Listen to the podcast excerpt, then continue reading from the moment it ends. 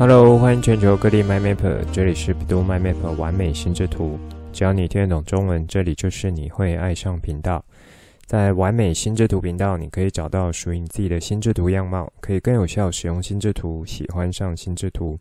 更重要的是，让你可以开心的玩乐心智图，画出你心中最美的心智图。大家知道什么是探究式提问吗？要进行一场探究式的活动。有哪一些是可以透过心智图法技巧来融入使用呢？现在就来听传奇聊心智图，一起完美心智图。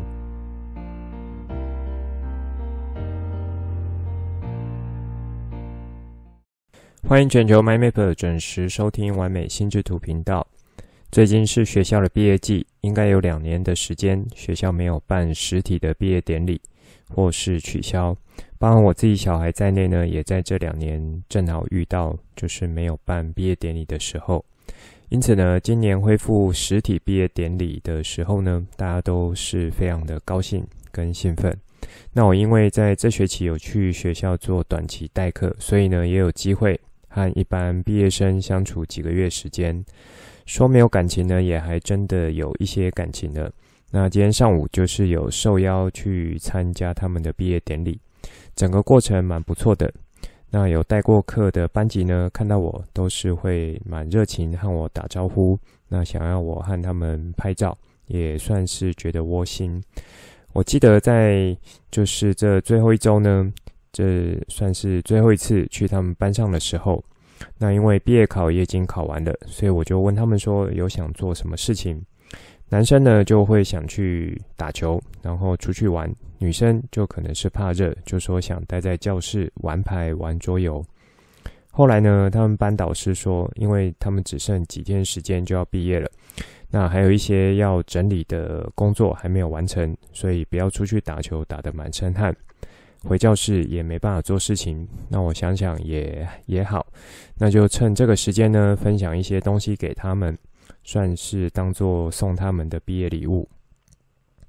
是什么呢？因为我觉得在小学，然后到高中阶段，其实是人生学习和打下基础蛮重要的时候。那在这个班上呢，是有几位孩子会发现说他在学习上面是缺乏了兴趣和热情的，或许是有其他的因素干扰，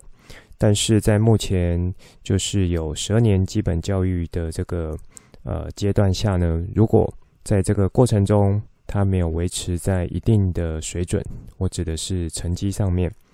这其实在某种程度上是会让孩子的信心会不太够的，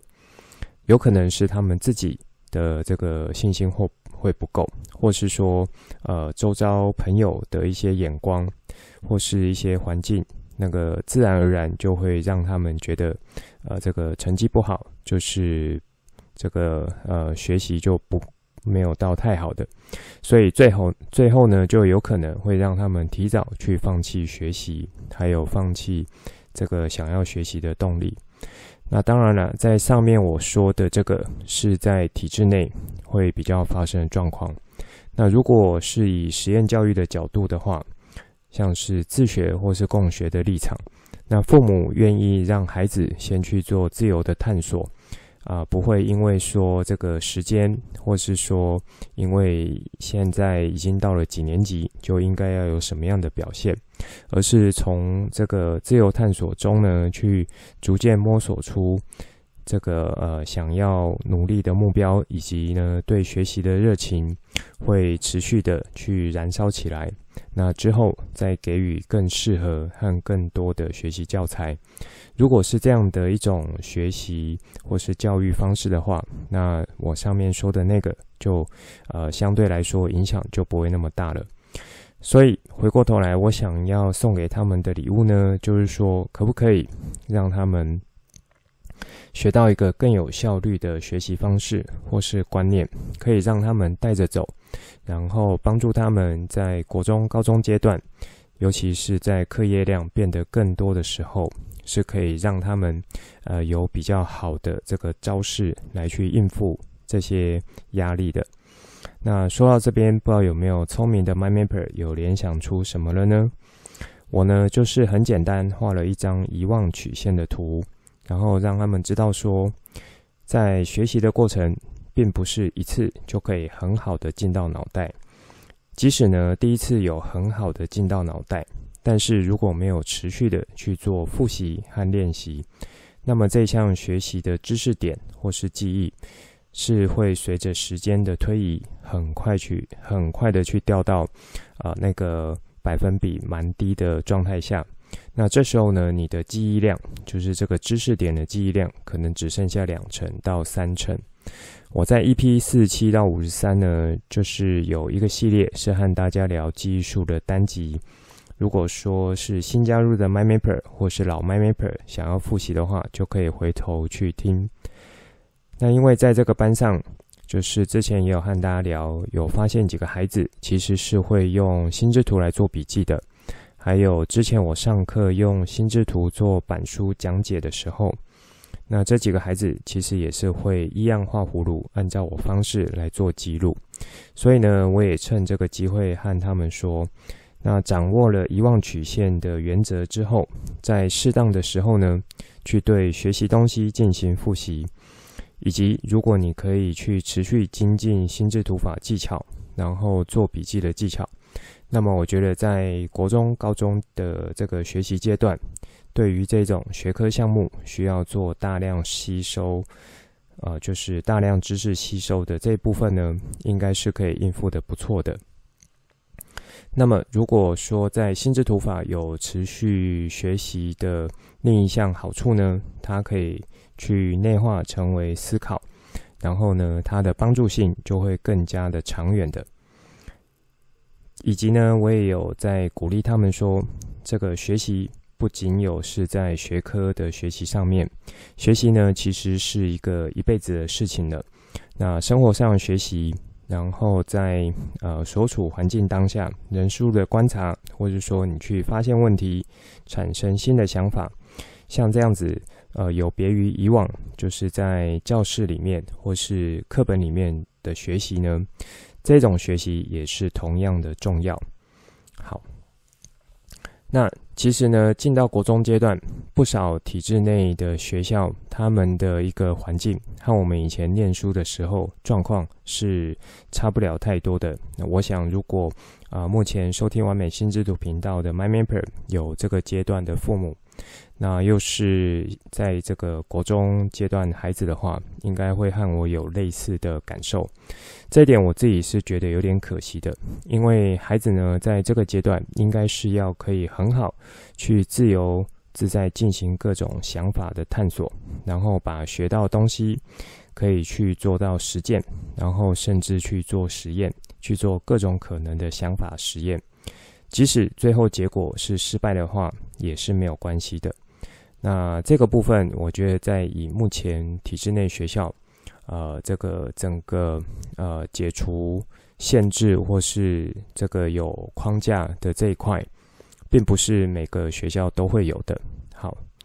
那这算是一开始会想和大家分享东西。在上一集呢，是和大家聊如何用心智图来做沟通管理，带大家做这个认识，可以借由心智图的方式强化沟通，以及做到更有效的沟通。我有提出三个角度来切入，可以做精进的学习，分别是学习去看、学习画，以及呢多使用。其中学习看这一点，我认为是不少初学者甚至是老手。也就是学了一段时间 m y m a p e r 可能还会忽略的地方，所以今天呢，我想在这一点再做一点补充展开。因为心智图本身的结构就像是图像一样，是蛮容易吸引目光去进到脑袋的。但是以目前多数的心智图，尤其是用软体制作心智图。因为软体的方便性，让大家会有一种错觉是，呃，我在看这些心智图，其实阅读上实际也没有那么难呢。怎么好像在这个完美心智图频道听 Coach 讲，好像说，呃，这个看心智图是一个多么呃，好像需要去特别学的一项功夫一样。那其实我在看着别人画心智图，就是跟着枝干一层一层读下去就是了。好，如果有这样子的一个呃，算是认知的话，其实那这大概会有犯了一点点，算是在呃政治上或是想法上的一点呃算是偏误。好，因为其实你如果可以看得懂目前软体所画的心智图，那我以我的角度来看呢，可能有蛮大一部分仍然是充满着许多文字的内容的。那这会带来什么样的一个呃解读呢？这意思就是说，以我来看，这些心智图不过就是把原本条列式的内容去转成放射状结构，就当成是心智图了。这其实和真正的心智图，或是说符合心智图法规则心智图，然后以我标准来看的话，其实这些都无法去当成真正的心智图的。那我们来进一步展开，因为你阅读的心智图内容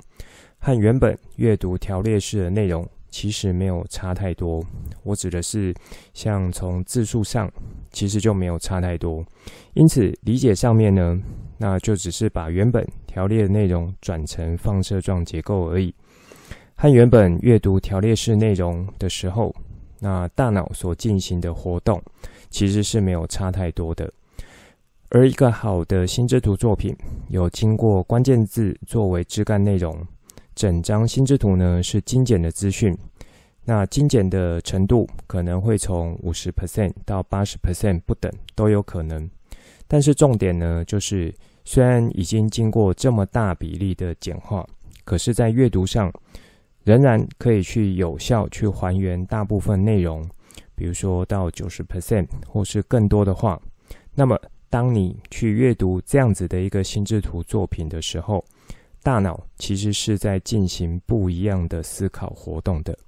好，这一段呃，就是可以请 MyMapper 们呢再重复听个几次，大概可以去理解我想要表达的意思。也就是说，当你在阅读好的心智图作品同时呢，你的大脑是有一种被动性的去刺激的。非得要去把这些关键字资讯背后所代表的情境意义内容，去形成串联，然后来讲一个完整的故事内容。说到这里，不知道有没有 MyMapper 们听出来了？原来去看一幅好的心智图作品，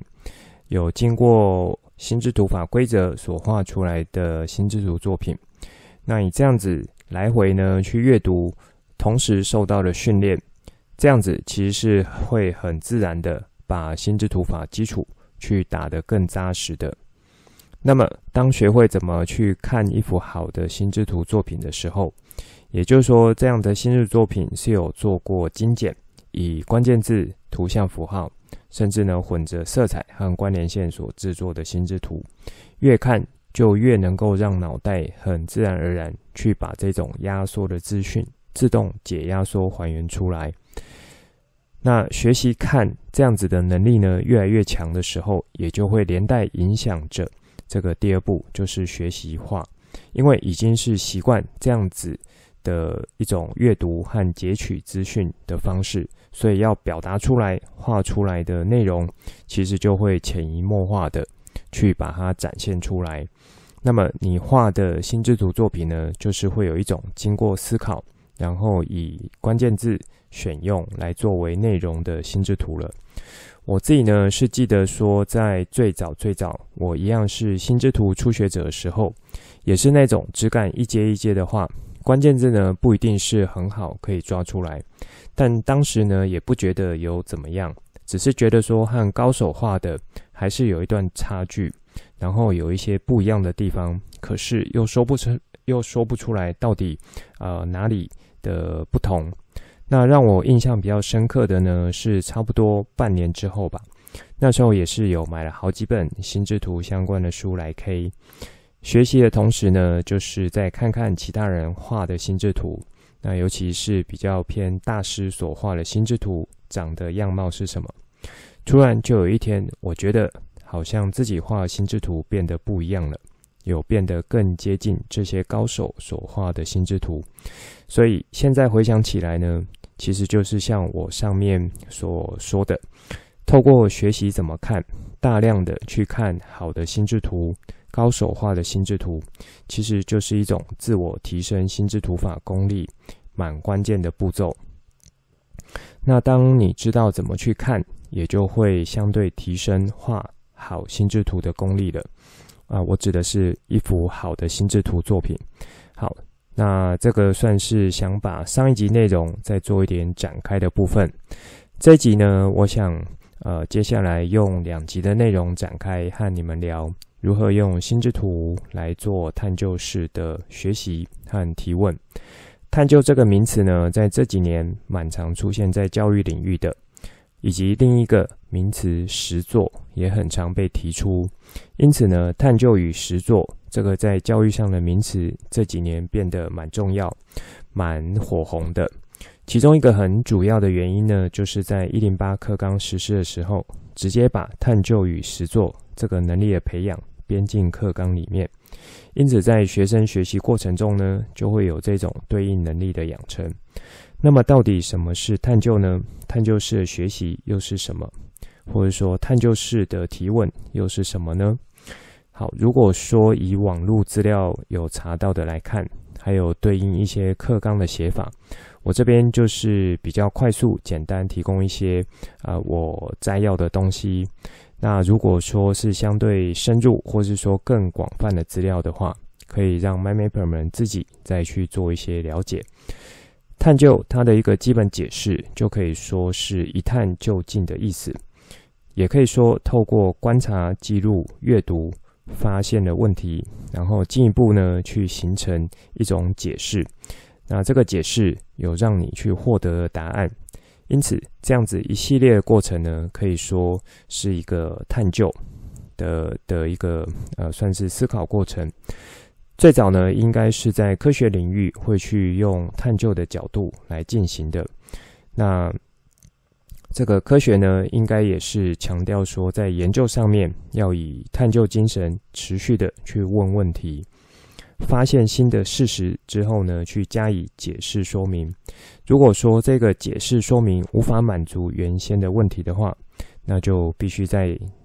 重新的来一次这个啊、呃、问问题这样子的一个循环。那以目前一零八课纲内容来讲，啊、我知道最初呢是在自然科学领域是有去强调要做探究与实作的学习。不过实施几年下来，那我发现教育现场，或是说不少老师，那有越来越多的学科领域都有把这种探究实作的精神去把它做跨科的应用了，然后有把它套用在不同学科上面，比如说社会科，就这个会用到的是探究实作精神融入。然后去设计一个田野调查和社会现象观察，那借此呢，去提出一个可能的解决方案。像这样子一系列的实作课程，让学生来进行参与，同时也就达到了让学生去学习这种思考的目的。的确没错，以我自己呢的角度来看，目前这个世界其实是变得更加多元和复杂。许多事情、现象或是问题的形成背后的原因，真的是更加多元和复杂了，所以无法单纯用二元思考的角度来去做判断，直接给他一个对或错，或是说零分、一百分，或是说黑或是白这样子的一种二分法。那要知道说零到一百之间，其实还有九十九个可能性，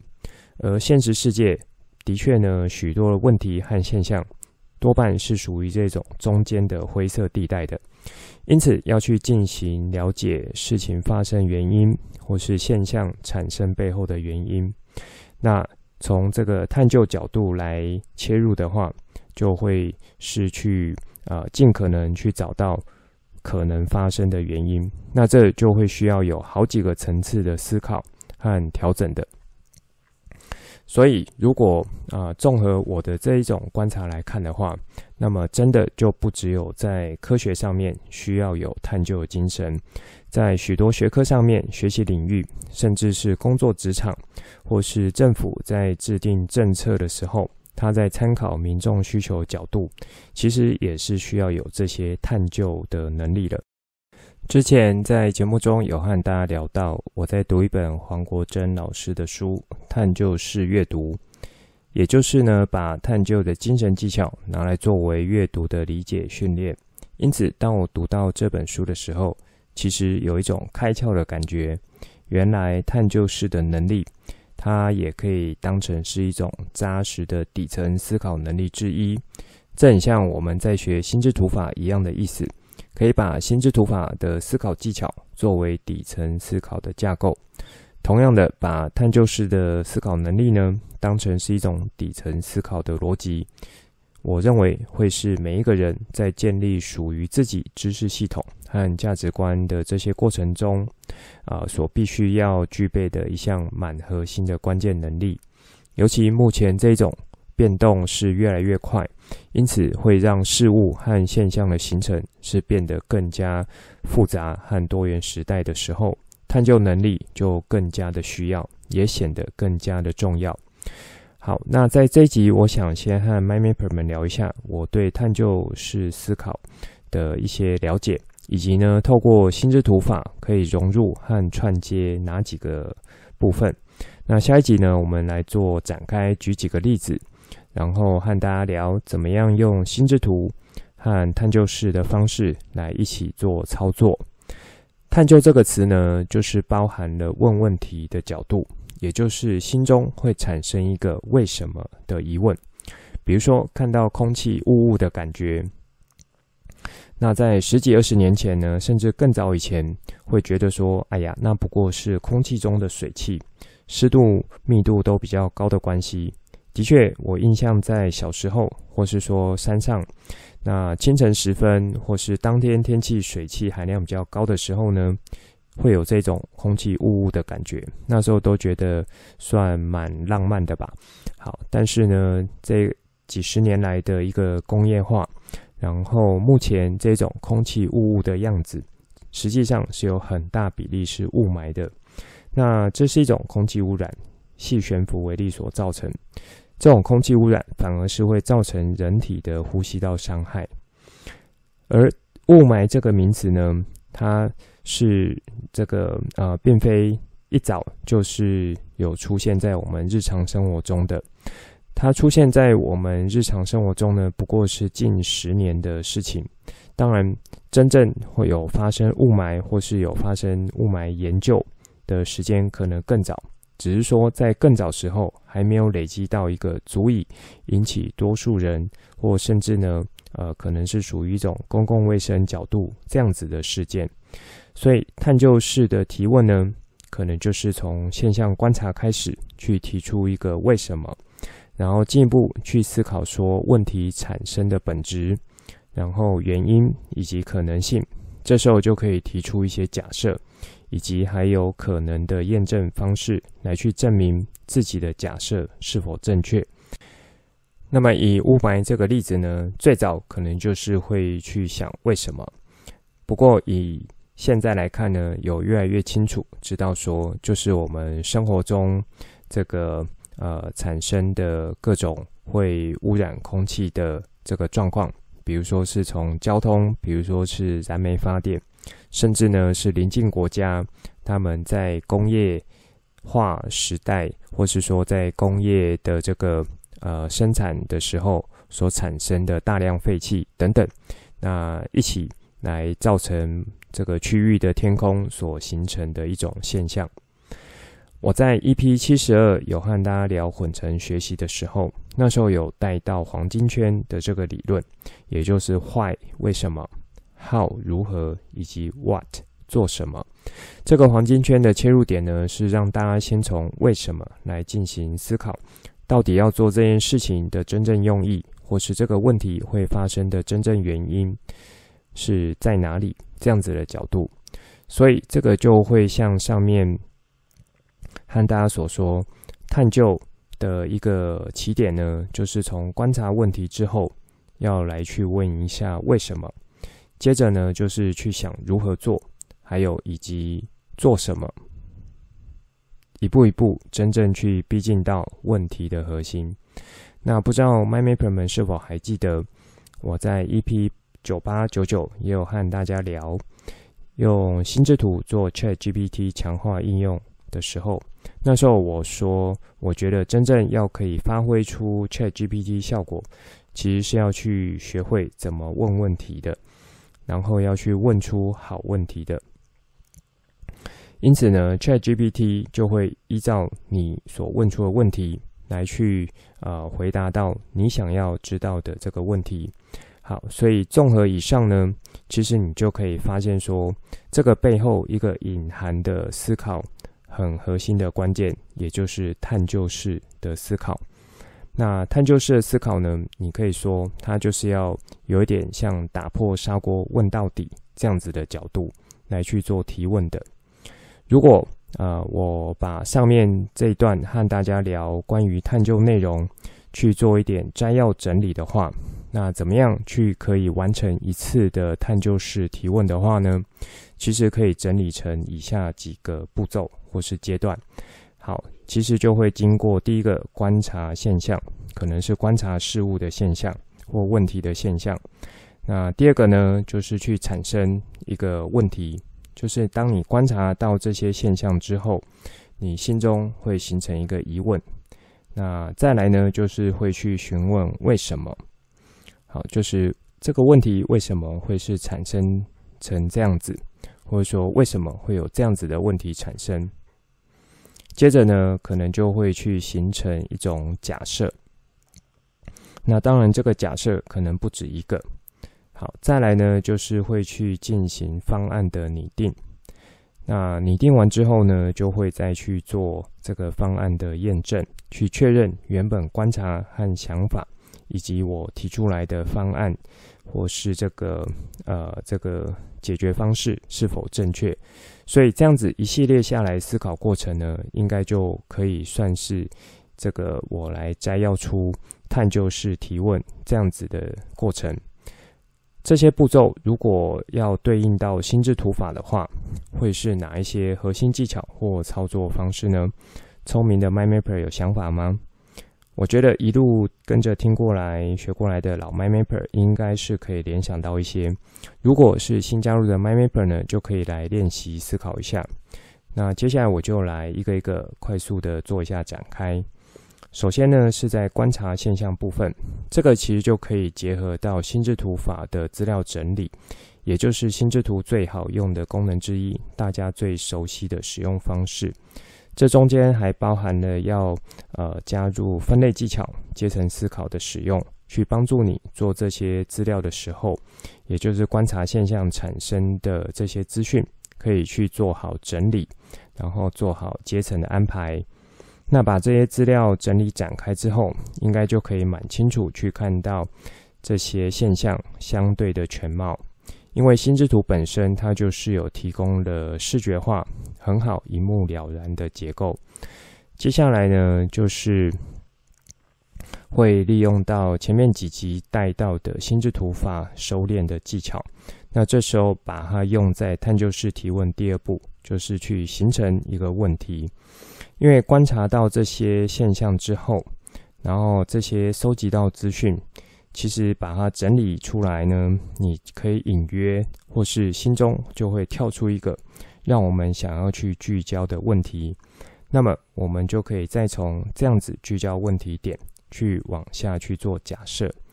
那么要形成这样子聚焦的问题点呢，就是会需要心智图法收敛的技巧。就是像上一集有带到的，呃，可以有两种，一种是阶层的往上位阶，或是呢阶层的末端做一个概括收尾。好，这一部分如果说有 MyMapper 还不太熟悉的话，就可以再回头去听。那第三步呢，要形成假设的话，就会是从上一个问题形成之后，问题确认之后来做一个延伸。那这一步骤的。方式呢，其实就可以融入到在以心智图法中重新去做发散这样子的思考逻辑。因此，也可以说把这个收敛聚焦的问题当成中心点，然后去加入了创意思考方式来进行扩散，去产生可能的原因会在哪里，各种可能的假设。这时候也可以结合新旧经验的碰撞和连结，还有去呼应对应这个问题点形成的假设。那这部分需要的就会像是心智图法中阶层思考的水平思考、垂直思考，还有像关联线触发技巧等等的。这些还需要有逻辑、事实以及呢，呃，一些理论基础来支撑这样子假设的形成。当假设形成之后呢，下一步就是要基于这些假设去做方案的拟定。因此，在这一个阶段，同样会是做发散和扩散的思考方式。这时候，其实就会依照各自不同的假设，形成各自可能的方案。那每一个假设可能呢，又会不只有一种方案。这时候，图书馆式心智图的一个技巧就可以带进来了。好，所以在这一步，你也可以说，就是把想法做再次的整理，然后以资料整理角度来去完成。那么，当方案出来之后，就是要去进行验证。验证比较像是去确认每个方案的可行性，还有回头确认说假设是否正确这样子的过程。那在这一步，同样呢会需要有收敛的方式，把原本产生的方案进行验证。验证之后发现与原本不相同或有出入的地方呢，就需要回头去调整。比如说是在假设的地方，或是说在更早观察的时候就呃没有观察到必须要有的这个事实或是现象了。那以此呢，就可能会再跑个几次流程。所以若是这次探究的活动，可能是在科学领域上或是科学题目上的话，我觉得整个过程呢是会比较长一点的。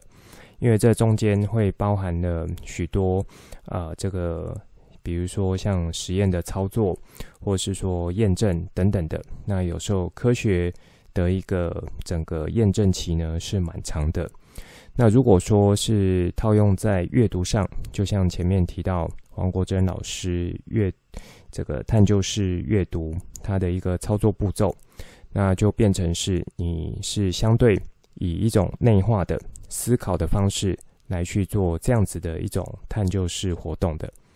好，那上面这个算是蛮快的方式，带 m y m a p e r 们走一遍。当我知道探究式提问它的一种运作方式或是运作的步骤的时候呢，那我如何再搭配心智图法的一些技巧可以去融入，并且去把这些相对熟悉的心智图法技巧来帮助我。更好、更有效率的去完成这一次探究式提问的练习或是学习。那我觉得呢，这一段说明是相对快一点的，可是实际操作上不见得会是那么容易。MyMapper 们呢，如果说啊、在听的时候没有到太理解，那其中一个呢，可能原因是啊、前面的一些基础部分有、呃，因为我在目前。就是讲到比较后面的时候，都会比较快带过，所以会建议 MindMapper 们，就是比较新加入的 MindMapper 可以去听比较基础的部分来补足。那另一个呢，就是可以重复听、多听，然后应该就是可以听懂我想要带给你们的角度。还有在心智图的练习上面呢，可以去多注意几个核心技巧掌握。应该就会逐渐的去把心智图法和探究式提问去做更好的融合使用了。好，最后呢，就是在这周 I O R 延伸枝干有了一个更新，那我就是把幼儿园到国小阶段的心智图学习去做了更新。有兴趣的 My Mapper 再去看看这些延伸枝干。以上就是这一集想分享给大家内容，最后帮大家整理一下这一集重点。一开始和大家分享我送给小学毕业生的礼物，